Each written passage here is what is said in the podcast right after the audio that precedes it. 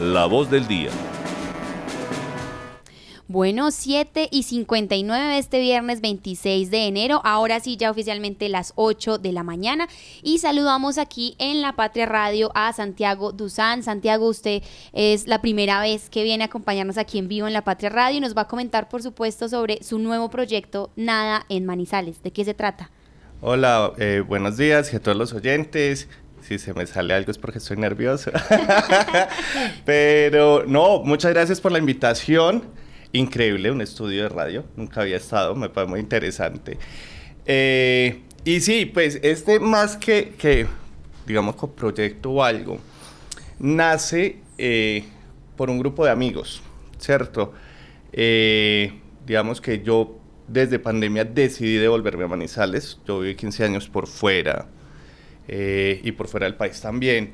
Entonces, siempre tuve un eco y creo que todo lo hemos tenido, donde siempre decimos en Manizales no hay nada que hacer, ¿cierto? Literalmente yo me volví en la persona que odiaría hace 10 años porque yo me fui diciendo eso, o sea, en Manizales no hay nada que hacer, acá no, mejor Bogotá, en Bogotá hay más programas, hay más eventos, hay, y realmente pues acá entre nos pues uno vive muy rico acá, ¿cierto? La, la vida es muy chévere acá en Manizales, en Bogotá obviamente hay mucha variedad de eventos, pero también el transporte, las distancias, los tiempos, los costos, pues no le permiten a uno.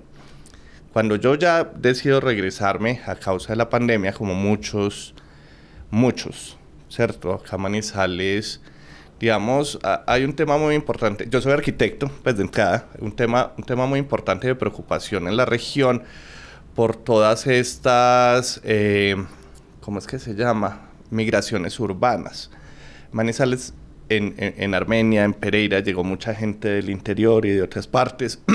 el Manizales llegó mucha gente de Manizales que vivía por fuera, que pudo por la digitalización regresar a trabajar acá a la ciudad con salarios extranjeros o con salarios de la capital. Y eso pues empezó a llegar una cantidad de gente y llegar mucha gente con muchos proyectos, tanto culturales como restaurantes, como sociales, o sea, muchas, muchas actividades entre esas pues, me volví yo ya radicado. Diciendo, no hay nada para hacer. Diciendo, no hay nada para hacer y con unos amigos nos sentamos como, no, o sea, no, es, Manizales tiene una movida increíble porque no la conocemos. Nos dimos en la tarea el año pasado y durante tres o cuatro meses hicimos planes casi todos los días, podría decir cuatro días a la semana, donde el 80% de los, de eventos a los que íbamos eran gratuitos. Y eso me sorprendió un montón, ¿cierto? Era como, es increíble, o sea, ¿por qué en Manizales hay tanto? ¿Cierto? Hay tantos eventos y evidentemente uno empieza a hacer como un círculo, yo lo llamo como una burbuja, donde todo el mundo está orbitando alrededor de los eventos hasta que colisionan y se conocen. Yo tengo un montón de teorías. Entonces, mientras íbamos a las charlas, a los conversatorios, a las cosas de cine y demás, empezábamos a hablar con la gente, sobre todo por la poca afluencia de la misma. Digamos, a la inauguración del Festival de Cine Francés que hubo en el Salmona, fuimos cuatro personas. Y éramos mis cuatro amigos, pues, o sea, entonces nos sentamos a hablar con la directora de la alianza, con la directora cultural, porque pasaba esto y demás. Y evidentemente hay un problema gigante que es la falta de difusión. ¿Cierto? Todos los programas, proyectos, universidades, gestores y demás se quedan solo. No voy a hablar mal de eso porque es no, por presupuestos o demás, pero solo se llegan a postear en su cuenta y nada más. Hay algunos eh, medios alternativos y también la patria pues que, que pues van pues postean cosas y demás, pero no todos tienen acceso a todo y esperan que el público haga el ejercicio de sentarse a mirar todas las cuentas de Instagram.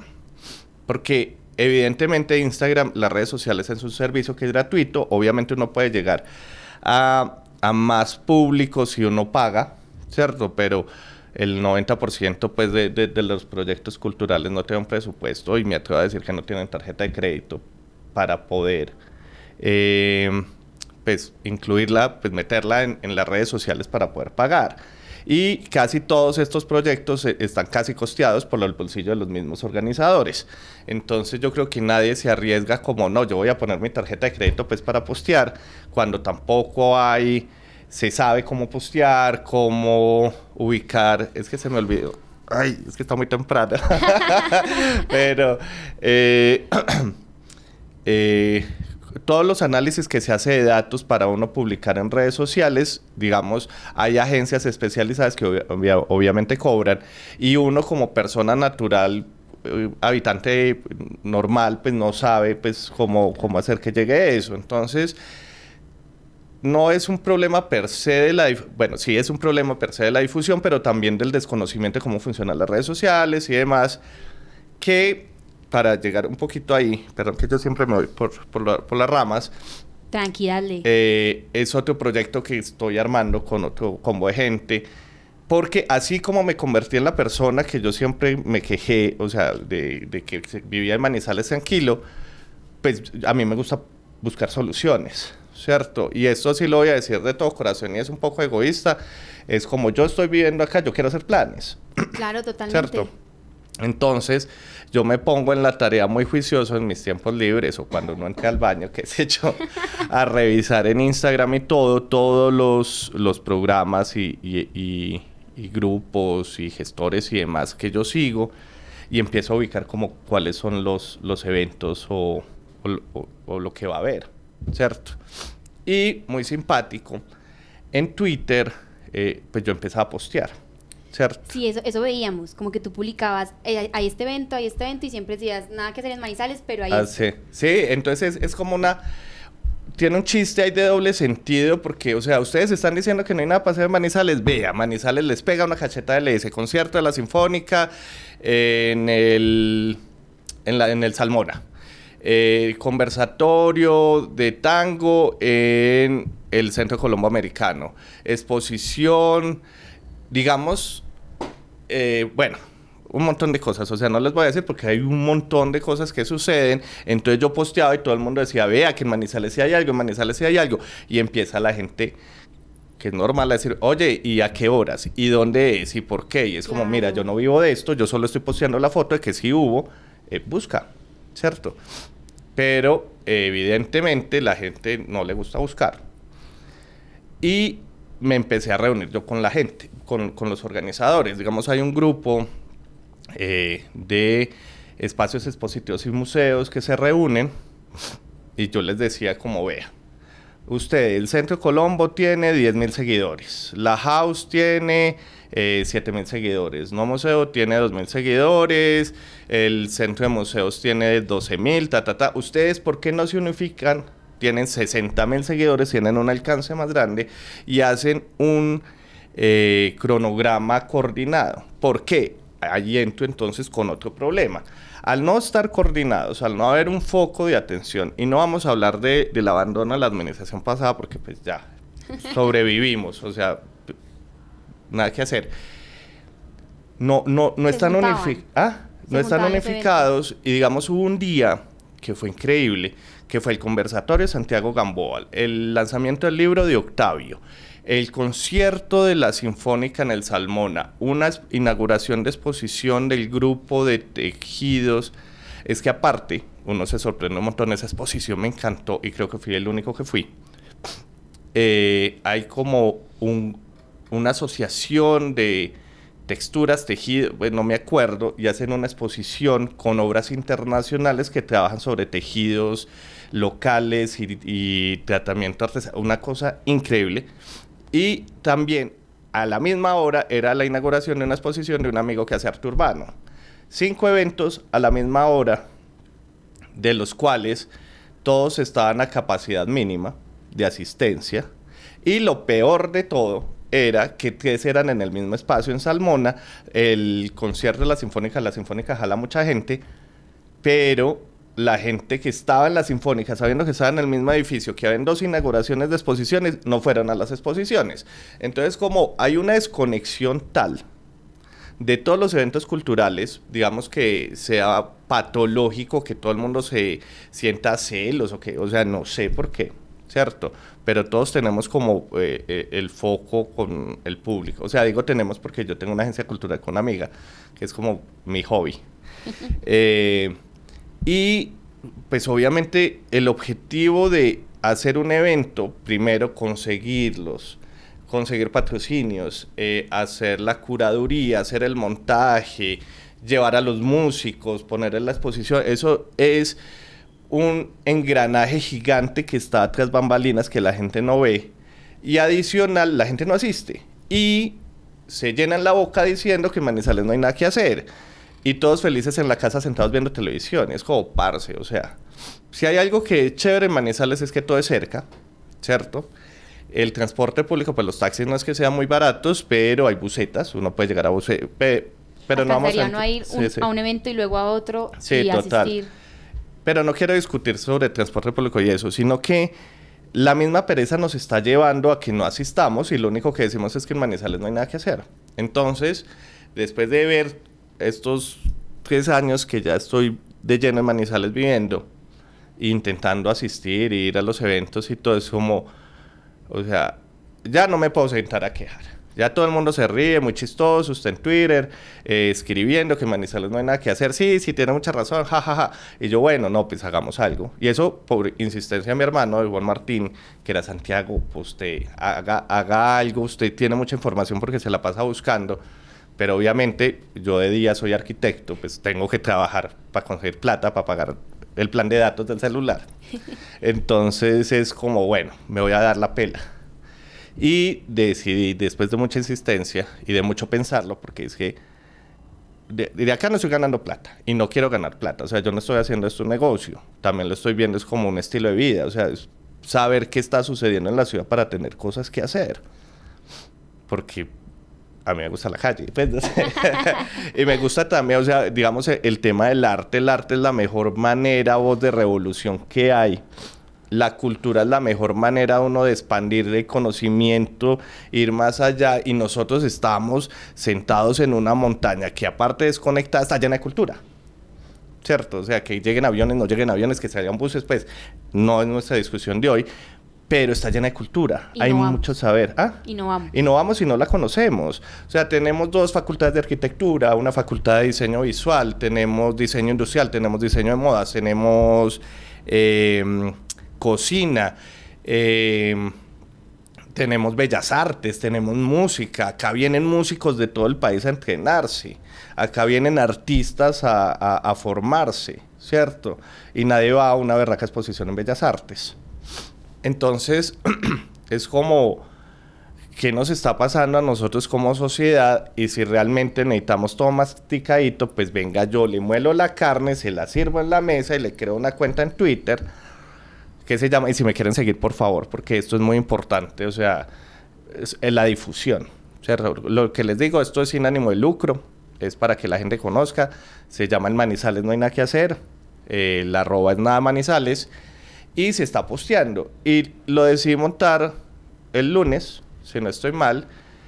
Y para esta semana encontramos 10 eventos de los cuales cuatro son programaciones, o sea, si, si me siento desglosar, digamos que abrió Sin Espiral, que Sin Espiral, para la gente que no conoce es como eh, una maravilla donde presentan eh, cine arte, cine independiente. En pantalla grande. En pantalla grande, en salas privadas, creo, si no estoy mal, le está costando como 15 mil pesos, eh, y cambian las películas todos los días. Entonces plan todos los días. Entonces las cinco películas de Cine Espiral. Encontré que Chicos al Jardín sacó programación, dos obras de teatro. Que un grupo que se llama Los Andariegos hacen caminata los fines de semana. Son dos. Eh, Bestiario hizo dos, dos eventos este año. Bestiario es una casa cultural en Milán. Silmaril que pasó de ser discoteca a enfocarse como a un destino también cultural. Tiene eh, tuvo pues el jam, que el jam es todos los miércoles, es gratuito y es una maravilla. O sea, no es por hacerle campaña a Silmarín porque me volví amigo del dueño de tanto asistir y de preguntarle por qué hacía eso y demás. El jam van todos los músicos de Manizales que tocan jazz, los estudiantes que tocan jazz, el primer grupo toca y dicen, vamos a dejar abiertos los instrumentos para que otros músicos vengan y toquen. Y es hasta la una de la mañana y es uno desmayado mirando porque hay mucho talento, mucho talento. Es gratuito, ¿cierto? Y uno empieza a ver, digamos, hace ocho días, no, no fui, pero me dijeron que tornó a Latin Jazz Salsa. La mejor fiesta de salsa que he tenido ha sido en Silmaril con un grupo de la Universidad de Caldas. Una maravilla, una maravilla, una maravilla. y eh, ayer hubo un, un, recital, creo que de Sebastián Hernández, si me quedé con el nombre, perdón, eh, que hace tributos y también era gratuito, ¿cierto? En taller abierto talleres de acuarela y perspectiva, en, a ver si me acuerdo, bueno, 10 eventos en una semana, ¿cierto? De los cuales 4 eran programación y el 50% eran gratuitos. Entonces es como, hay mucho que hacer, ¿cierto? Hay mucha oferta, hay... Y es que realmente eso me apasiona porque a mí me encanta, o sea, como ver y porque uno, yo, me creo como un vampirito, o sea, cuando uno tiene conversaciones con gente que vive en un mundo paralelo a uno, que construye cosas que uno no hace, y uno es muy atento, aprende y empieza a construir y a tejer y a hilar y todas esas cosas cósmicas y demás que para la gente que crea o no, pero en tema de, visibilización y construcción de tejido social y urbano se, se, presta son en estos eventos. Total. Santiago, de hecho, nosotros queríamos era precisamente eso porque ahorita hablamos de que estuvimos conversando con Jerónimo Rivero, el del fotolibro que presentó en Bestiario, también hemos mostrado la programación de Cine Espiral, hay nuevas ofertas y como la importancia de que entonces en esta cuenta uno sí pueda encontrar al menos esa, esa unión de todos los eventos que están por aquí dispersos y al menos ahí se reúnen. De hecho, hasta ahora... Eh, le cuento que tenemos conectada, como siempre, todos nuestros viernes a la gerente del Banco de la República, ella es Simón Mendoza. Ella está pues también muy atenta porque también el banco, digamos que presenta una oferta cultural muy importante para la ciudad y casi que de manera continua todos los días hay cosas distintas. No sé si Ivonne también quiere hasta ahora pues hacerle alguna pregunta a Santiago, saludarnos por supuesto y darle la bienvenida a la Patria Radio. Hola, buenos días para Santiago, para ti Sofía y para toda la audiencia. No, pues resulta muy inspirador escuchar a Santiago porque eh, el año pasado hacíamos una reflexión sobre la sociedad manizaleña y caldense de hace 100 años y había una particularidad y era que sus mm, líderes políticos o económicos o gente que no necesariamente pertenecía al sector del, del arte y la cultura, tenían un aprecio, una gestión alrededor del arte y la cultura creo que una de las cosas que se han transformado no para bien es que se sienta que el arte y la cultura es de un grupo de privilegiados o de los locos gestores culturales de artistas que se dedican a eso, sino que, que, que, que actores o agentes o ciudadanos, ciudadanía en general, que, mm, le dé un valor a la cultura es muy necesario y una voz como la de Santiago me parece muy, muy importante. Y pues yo le decía, creo que ayer, que me parece una proeza ponerse en esa tarea de reunir la muy fértil programación cultural, científica de la ciudad en una sola cuenta y que pues estamos las personas que amamos esto y las instituciones a las cuales nos dedicamos a esto, eh, pues interesados en apoyar esta iniciativa y que ojalá más ciudadanía, eh, arquitectos, ingenieros, economistas, eh, abogados, se involucren mucho más con este universo de la cultura tan complejo, tan satisfactorio y tan retador. Bueno, así es, Santiago. Cuéntanos también eh, si quieres agregar como un poco más de información. Ya nos dijiste otra vez las redes, sería bueno que lo repitieras porque aquí en radio es absolutamente importante decirlo muy claro al micrófono eh, y que podemos entonces estar esperando, o sea, porque esto es un proyecto que empezó. Sí, pues mira, ojalá no estén esperando nada porque es un compromiso muy berraco. Pero, o sea, la, verdad es como corazón, ¿cierto? Eh, y, como dice Ivonne, muy bien, y casualmente ayer le decía como, ay, tomémonos un café. Eh, es la mejor manera de contactar a Manizales, me encanta. O sea, uno siempre, si no conoce a alguien, no tiene necesidad de algo, es como, ay, tomémonos un cafecito. Entonces, hablar conmigo, porque son, son, son proyectos, o sea, es que el, el backstage, o sea, lo que hay por debajo es muy grande. Y eso nunca se reconoce, ¿cierto? O sea, ¿qué me gustaría?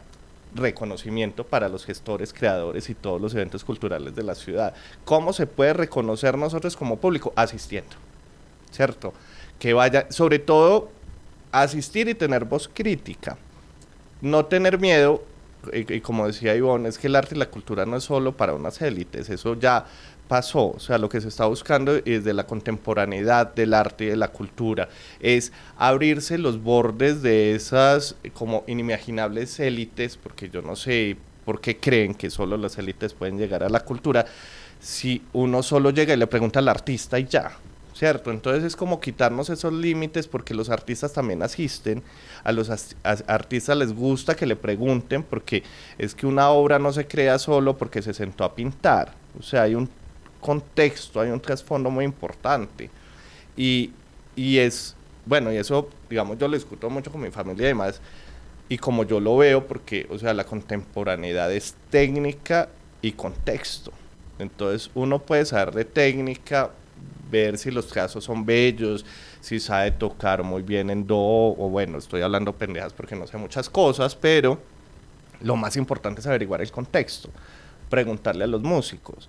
Digamos, siempre cuando eh, en la Sinfónica el Corcentino habla, eh, Juan, eh, él siempre abre la discusión y quiere que le pregunten cosas de por qué sonó el violín a este estado, por qué el saxo, bueno, no sé pero la gente tampoco pregunta, ¿cierto? Entonces tenemos como desdibujar ese contexto de que, no sé, endiosar a los artistas, o ni siquiera endiosarlos, o tenerles miedo o, ser tímidos, y como llegar porque ese es el mejor motivo de celebración y de aplaudir el trabajo que se hace. Y por ejemplo, Santiago, ya está como esta tarea que tiene el público y que de alguna manera pues tú vas a estar mostrando la oferta que hay y esperas pues que las personas asistan y asistamos, pero también esperas algo entonces de las administraciones, de las entidades, digamos la parte ya decide, es decir, la gente que se tiene que también de encargar de patrocinar, de, no sé, de mostrar la oferta cultural, de enseñarla en los colegios, de ayudar a los artistas, de ir con los colegios, es decir, ¿qué esperas también de las administraciones y ya. Estás... Eh, pues uno no puede llegar a patearle la, la, la lonchera a las administraciones. ¿Qué significa? Ese es el trabajo de ellos. Como lo han hecho tan mal, pues nos toca meternos a darles cachetadas, o sea, literal, ¿cierto? No me creo prepotente ni nada y, si digo cualquier cosa pues salía de tono, qué pena, pero evidentemente la única manera es acercarse, ¿cierto? Como te dije, eh, yendo a tantos eventos y demás y proponiendo, o sea, porque nosotros hicimos una casa de arte, nosotros creamos un colectivo que se llama No Museo, eh, en la noche los museos remataron en la house y pusimos un DJ, hicimos, o sea, unas cosas muy chéveres. También me he sentado a hablar como con todos los entes y referentes de la cultura. Eh, me reuní con Alex, el ex concejal, que fue el que lideró el tema de la Secretaría de Cultura, me he reunido con, pues, con representantes de la Universidad de Caldas por todo el tema que todos sabemos que la cagaron horrible, pues, con, el tema de, la vicerrectoría, que el taller de ópera no iba a seguir, que bueno, todos sabemos pues esas noticias.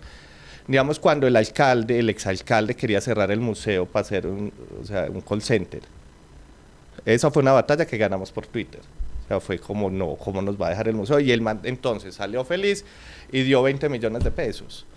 O sea, ustedes saben cuántos 20 millones de pesos. O sea, si uno paga el mínimo, el, el, el mínimo integral que le cuesta a una empresa, pues a, a, una, a un centro, yo no sé qué, son 2 millones 500, 2 millones 600. Estamos hablando que con 20 millones pagaríamos a el de seguridad 10 meses sea, ni siquiera la administradora, el del montaje, es que ni, la pintura. Entonces, feliz que le di 20 millones de pesos al museo. Pues logramos que no lo cerraran, pero eso no sirve para un culo.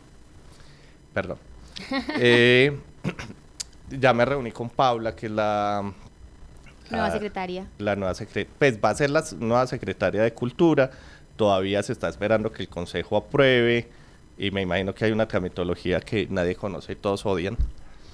Eh, me reuní con Santiago, que es el secretario TIC, o sea, como bueno, o sea, acá estamos. Y también voy a dar propaganda porque soy el vicepresidente de la Sociedad Colombiana de Arquitectos, de Caldas, entonces también como los arquitectos también estamos, hacemos proyectos. Entonces, como que se ha, intentado, no, se, se está intentando empezar a crecer la bola. Hay mucha apertura desde la nueva administración, lo cual celebro. Espero que no se quede solo en apertura, sino que vayamos a ejecución. Pero es muy interesante lo que hay que hacer, o sea, y no le estoy haciendo eh, campaña al alcalde, pero él hizo y tiene como un plan de hacer 52 eventos al año. Todas las semanas un evento, lo que celebro un montón porque, pues, acá somos 480 mil habitantes esperando que pasen cosas o que toca levantarlos para que se paren a hacer cosas. Pero eso hay que celebrarlo. Entonces nosotros como, como, como ciudadanos, como habitantes, como manizaleños, tenemos una responsabilidad muy grande y es acompañar, exigir, criticar, comentar, pero sobre todo asistir. ¿cierto? A los eventos culturales. Eh, a todos los eventos culturales y también a los deportivos y a los sociológicos y a los eh, científicos. Es que no se les olvide que Manizales es una ciudad universitaria, o sea, la segunda universidad nacional más grande del país está en Manizales, no está en Medellín, ¿cierto? Tenemos, si no estoy mal, son como siete universidades.